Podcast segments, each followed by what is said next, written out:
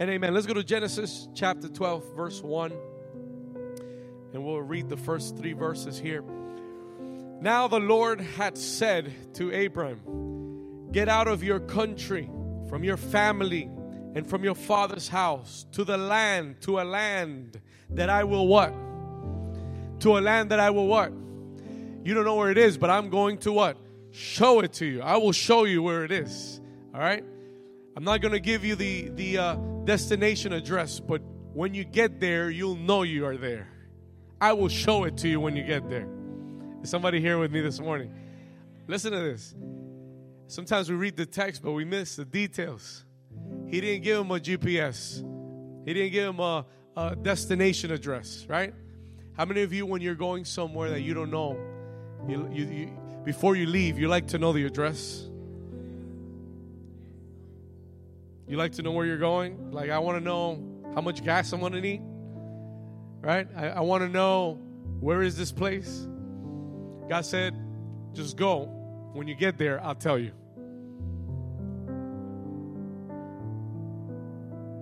I'm going to show you. Um, and then he says to him, I will make you a great nation. I will bless you. And I will make your name great, and you shall be a blessing. And I will bless those who bless you, and I will curse him who curses you. Listen to this. And in you, all the families of the earth shall be blessed. And the church says, Amen. If you believe it, say a strong amen and tell your neighbor God is going to enlarge your vision today. Come on. Tell your neighbor He's about to enlarge your vision today. How many of you believe that? Amen. You may be seated this morning. Take your place. We could leave the piano just real soft. Amen. This is one of my, uh, maybe one of my favorite stories in the scriptures. It's one of the ones that God has really used time and time again to speak to my life through my through my life through the ministry in so many different moments. And i think one of the things that i love about this text is that i can identify myself with it. I want you to understand that abraham is just a he's just a common guy. He's just he lives in a in a, in a place called Ur of the Chaldeans. If you were to look that place up today, that's modern day Iraq. This is where the guy lived. It's just a little town in modern day Iraq. The Bible declares that he was the son of uh, idol makers. His fathers, his father's family had dedicated themselves to building idols, images that people worshiped. It was a very pagan, there was a lot of idolatry in, in, in Abraham's community. And his family was dedicated to building these idols. In Genesis chapter 12, when you begin to read, you're going to notice that in verse 1, it doesn't say the Lord said to Abraham. Read verse 1 real quick. Look it up, look it up in your Bible and, and look at this little detail. It doesn't say, the Lord said to Abraham, it, what does it say? Now the Lord, what? Had said to Abraham. That means that this was not the first time that he was telling him this. This that means that he had already told him this before, but he was telling him this again. What had he said to Abraham? He had told Abraham, Get out of your country and from your family and from your father's house to a land that I will show you. And verse 2, I want to focus in on verse 2 for a moment. Please follow me here. And I will make you a great nation, and I will bless you and make your name great, and you shall be a blessing. How many of you say amen to that word? And I will bless those who bless you, and I will curse those who curse you. And in you, the Lord tells Abraham, He tells this random guy named Abraham who is who is in a small town in a small community. He says i will make you listen and i will i will make you a great nation. I will make your name great. Verse 3 i will bless those who bless you curse those who curse you and in you all the families of the earth shall be blessed. Now listen to this for a moment what god has just told abraham is his vision for his life God has just declared what he sees in Abraham. He sees in Abraham, he says, I am going to make you a great nation. I am going to bless all the families of the earth in you. Now,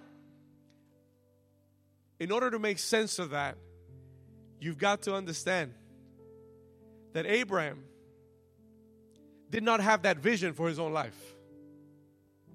That wasn't his personal vision. See, God's vision, what he declares to him, is so great, is so amazing. He says, I'm going to bless you, I'm going to enlarge you. All the families on the earth are going to be blessed through you. Your name will be great. But that's not the vision that Abram had about his own life. I'm going to explain to you why. Number one, because his wife was barren. His wife was not able to bear children. For God to come to him and say, I will make you not a great family, not a great, not a great descendants. He said, I will make you a great nation. Oh God, I think you got the wrong guy. I don't think you know my story. I, I don't think you understand where I come from. I don't think you know what my family's story is. I don't even think you know who my wife is because if you knew my wife, you know she can't have kids. For you to tell me this is ridiculous. For you to tell me this word is completely just ridiculous. Let me tell you this God's vision for our life is always so much bigger than what we have envisioned for ourselves. I want you to know this this morning. I want to start off with this. When God sees you, He doesn't see you for who, where you are today. He sees you for who He created you to be, for all that He's placed inside of you for what he knows, the destiny that he knows he's put inside of you. And sometimes he speaks to your life, and you're like, oh, if Pastor knew uh, the, the, word that he's given me, if he only knew half of the stuff I've done, and he only knew where I come from, and he only knew all the struggles that I have, he'd never give me that word. Guess what? That word doesn't come from your pastor, that word comes from the Lord the Lord who created you, the Lord who knows what He created you for. And, and, and, and, and what God wants to begin to do in this season in your life is He wants to begin to align your vision to His vision. Somebody say, enlarge my vision. You know what God wants to do in this season of your life? He wants to align you to His vision of you. Sometimes we're living our family's vision of us. Sometimes we live our parents' vision of us, our culture's vision of us, our own vision of us. This is what I see myself doing. That's not the question. The question is, what does God see you doing? Oh, this is what I see myself doing in the next 10 years. No, that's the wrong question. The question is, what does God see me doing in the next 10 years?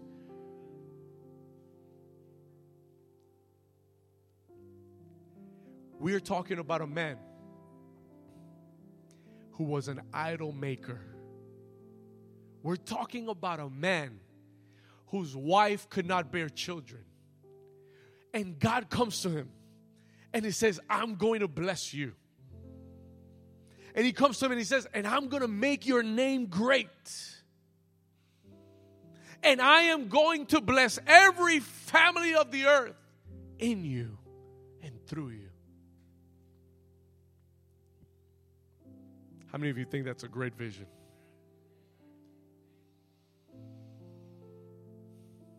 If the vision that you have in your life is not greater than your possibilities, is not from God.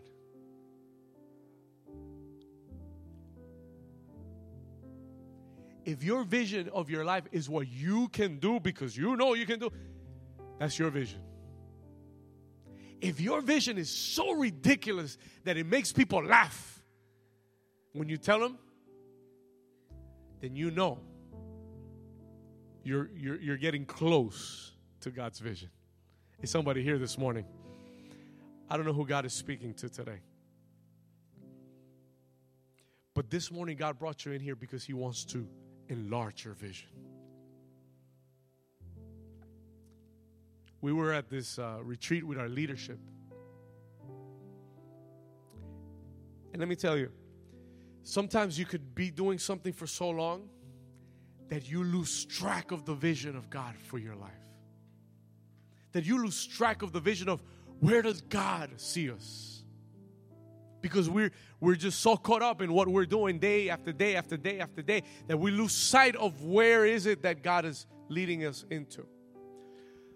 But let me just move the curtain for a moment and tell you what God placed in our spirit this weekend, these last two days, what God Himself ministered to our hearts concerning the destiny of this church.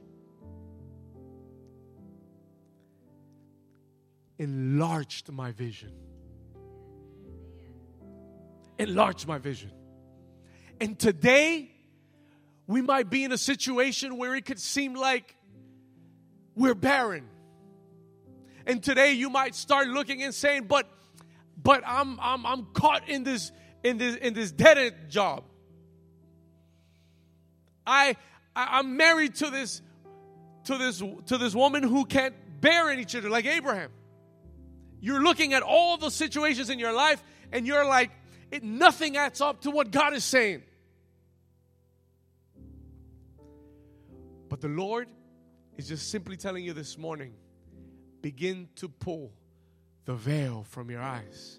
You're looking at what is in front of you, but God this morning wants to pull the veil so that you could see what is ahead of you, what is coming in your life, what He has declared over you that will come to pass in your family, that will come to pass in your finances, that will come to pass with your children, that will come to pass in somebody here this morning, that will come to pass in new season. Come, somebody believe that.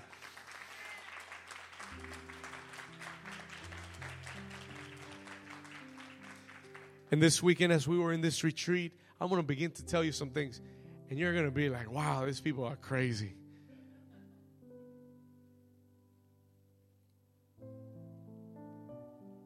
But I'm going to, I'm going to let God begin to pull the, the veil from your eyes. Some people could walk into a, a service like this where in the morning we only have, we're halfway full and think, oh, what a nice little what a nice little church we, we go to. But let me tell you something. God has spoken about this house. And God has declared that this house, this house, is going to reach the nations of the earth. And this house is going to set the trend for a movement of God across the nations.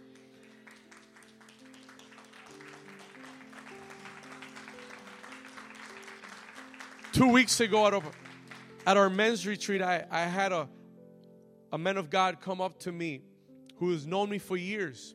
Listen to this. He's known me for, for years. He, I met him about 15, 20 years ago. About 15 years ago, I met him the Lord used him as a mentor in my life in a, in a, in a season. And he was my mentor at, a, at another ministry for, for a few years.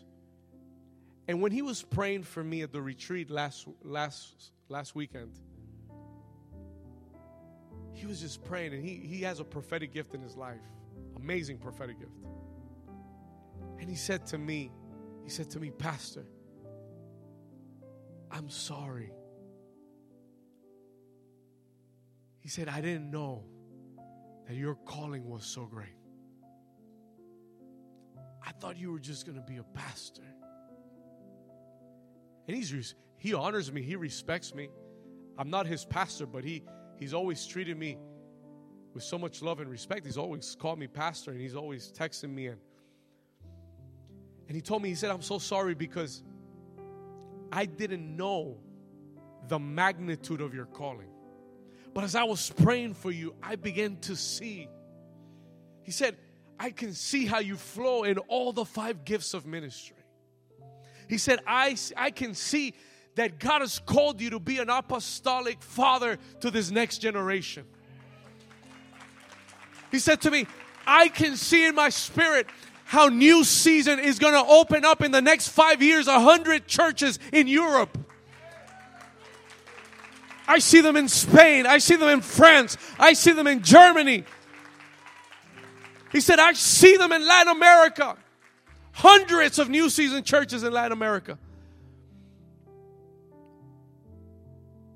And he was just shocked.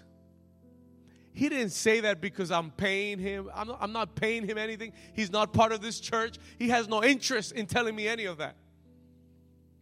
He is declaring what God is revealing, God's vision for this house.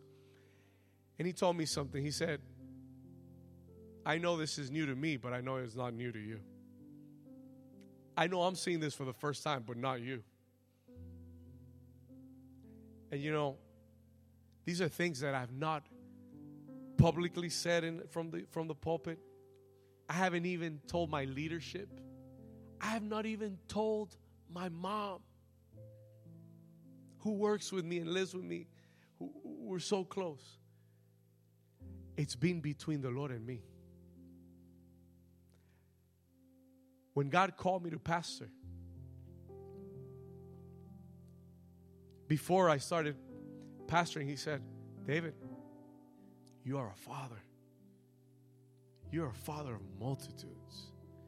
You have an apostolic anointing to be a pastor of pastors. And from that day until this day, I have never declared that publicly. I've never said that to anyone publicly. Never. Not share it with my dad or my mom. Never told anybody that. That has been between me and the Lord. And I don't want to be called an apostle. I'm not I'm not saying that because next week I'm changing my title. No. Absolutely not. The title for me is you could call me David if you want. Doesn't matter. The title is not important. It is God's vision that's important. I want to be who He's called me to be. I want to I want to reach what He's called me to reach. I want to do what He's called me to do. Even if it contradicts everything that is going on in my life, even if it contradicts what I see right now.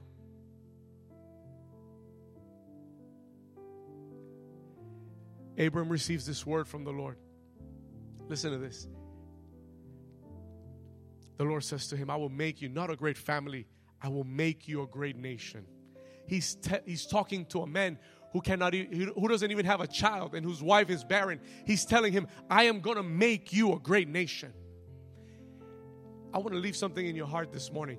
Some of you are fighting battles in areas where the enemy knows there is a prophetic destiny in your life. Understand what I'm telling you? Grab it, write it down, and I'm going to repeat it one more time, and then you're going to have to hear it on Spotify. Amen? The enemy is fighting many of you. Many of you, the battles that you, the, the, the biggest battles that you have been fighting have been over the areas where there is a prophetic destiny in your life where there is an assignment in your life, where there is an assignment over you. Abraham was fighting a battle in his family because his wife could not bear children. Guess what his prophetic destiny was? Guess what God's vision was? For him to be multiplied and to be a great nation. Some of you have fought battles in your finances because God has a vision of you of being prosperous and of being financially blessed so that you could bless others.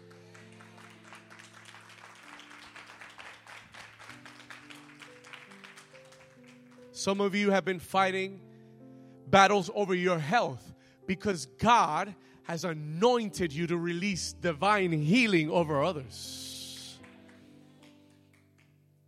Some of you are fighting battles in your family because your family is called to be a blessing and a, re- and a restoration for many other families that are going to come.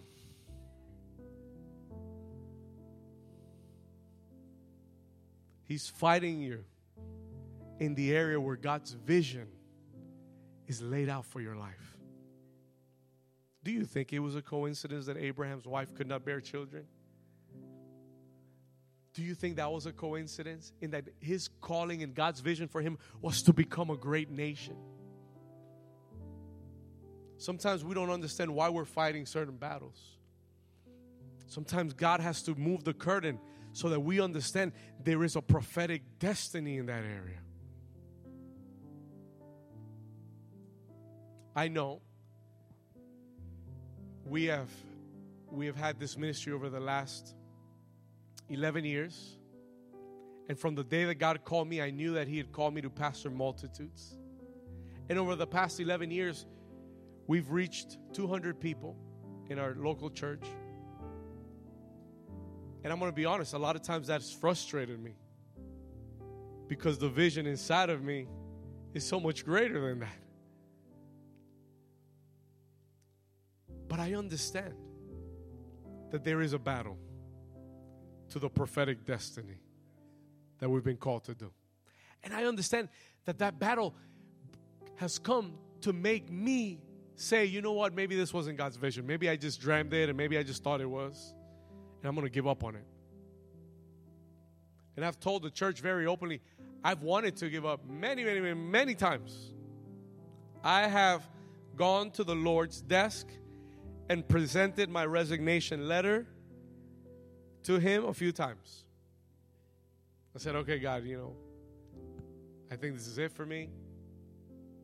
I'm going to find another job. And God has always told me, no, sir. You're not done. And I'm not done with you.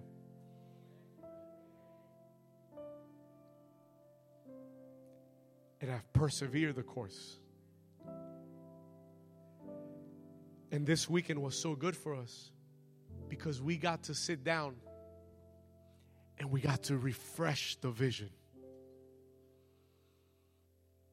And we got to see it clearly again. And this morning, God brought you here to refresh your vision. He brought you here because maybe you're stuck in a place because of the current circumstances, but it's not God's vision for your life. Now, I'm going to give you one more thing and we're going to we're going to wrap we're going to wrap it up, but in a few weeks I think we're going to we're going to continue talking about the vision. Now, before the Lord declares everything and that he's going to do with Abraham, he says to him in verse 1, he says, Now the Lord had said to Abraham, Before I do all of those great things with you, he says, What does he tell him? Get out. How many of you saw that movie, Get Out? He told him, Get out. He says, Get out of where? And get out of what? And get out of what? My vision is going to be fulfilled in your life, you cannot be anchored to your past. If my vision is going to be fulfilled in your life, you cannot get anchored to your past.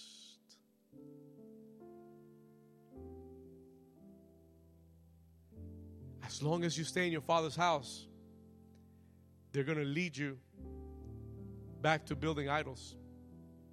As long as you stay in your country, that culture is going to affect you and is going to bring you back to what you know how to do. And this doesn't mean God is not saying to physically leave your family.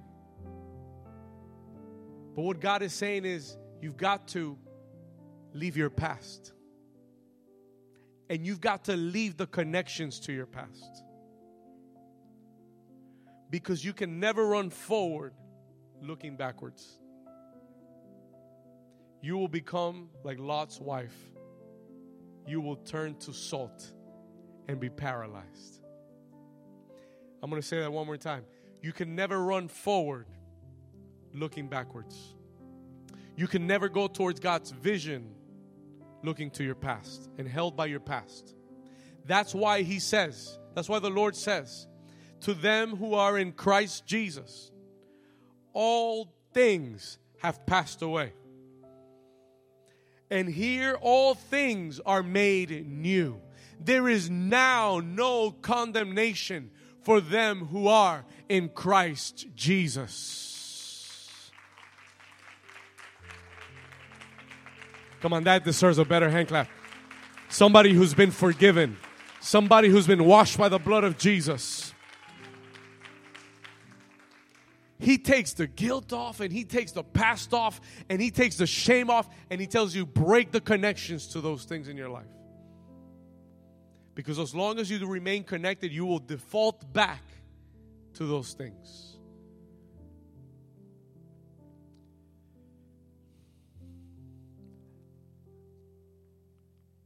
If we back up just for a second from chapter 12, let's, let's go to chapter 11 for a minute.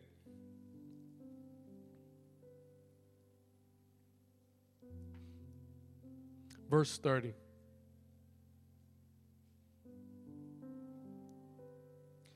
But Sarai, that was Abraham's wife, Sarai was barren. She had no child. And Terah took his son Abraham, that was Abraham's father, and his grandson Lot, and the son of Haran, and his daughter in law Sarai, and his son, son's Abraham's wife, and they went out of, listen to this carefully, and they went out with them from Ur of the Chaldeans, where they lived, to go to the land of Canaan. And they came to a place called Haran and dwelt there. So they did leave the land of Ur. They did leave the, the place of their origin. But the problem was that they left with the father and they left with the with with the uh, nephew and with all the kindred with all the the family so there was a partial obedience to the command now let me tell you two quick things and we're going to wrap it up here listen to this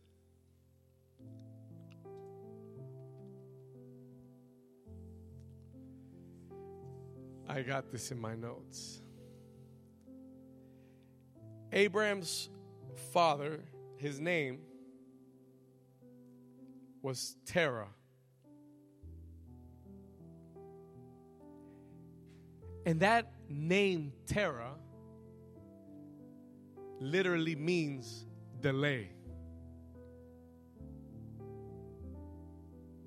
It means delay. And the Bible says that Abraham left Ur, but he left with his father and he left with his family. Say with me, partial obedience. And as long as you are walking in partial obedience, you will always be delayed. You're always going to take Terah with you. If you're partially obeying, the vision of God for your life will be delayed. Oh God, but I did what you told me to do. I got out of Ur. Yeah, but I told you to get out of the of, of your land, but I told you to get out of your father's house. You got out of Ur, but you brought them with you. And as long as we just partially obey, we will always be delayed. You know where they got to? And, and I'm going to give you this last piece and we'll be done. The Bible says, chapter 11, Let's read verse 31. Listen to this. And Terah took his son Abraham and his grandson Lot. Next time we'll talk about Lot, the son of Haran, and his daughter in law, Sarai, and his sons Abraham's wife. And they went out with them from Ur of the Chaldeans to go to the land of Canaan. And they came to Aran. Say with me, Aran. And they dwelt there. The word Aran means the dry place.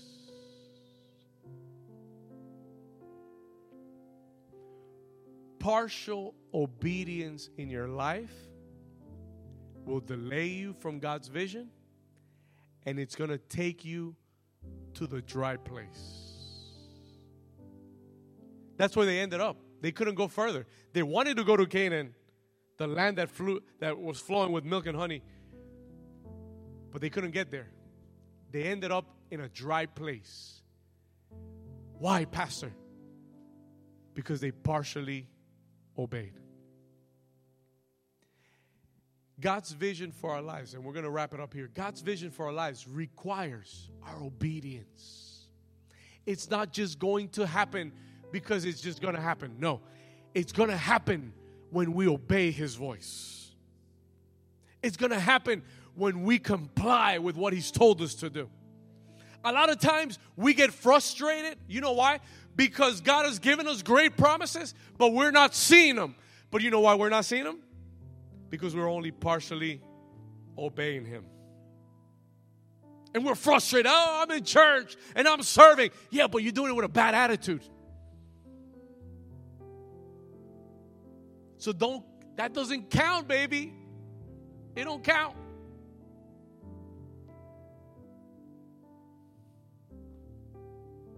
I'm doing it for the Lord. But you're not doing it from your heart. It reminds me of um, the story of the, the family that brought their kid to church. The kid was just hyperactive. He's always like, he's, you know, those earthquake kids, kids you know, those, those kids are just like, they're, they're like messing everything up, right? So the kid, like, he can't stand still. And the father gave him one of those looks, right? You know, those looks that, you know, this is it. You're staying, you're just gonna sit down. And the kid, after like so long, he's finally like, he tells the dad, he says, I'm gonna sit down, but in my heart, I'm standing up. That's how many are in the church. I'm gonna sit down, but in my heart, I'm standing up.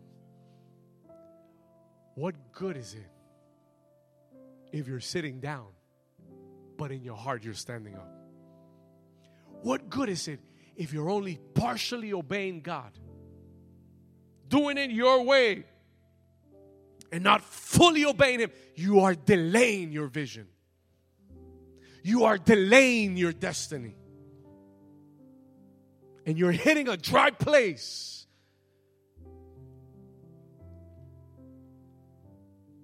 Because you haven't obeyed God fully. Let's pray this morning. I want to ask you to close your eyes. Actually, could you stand to your feet with us?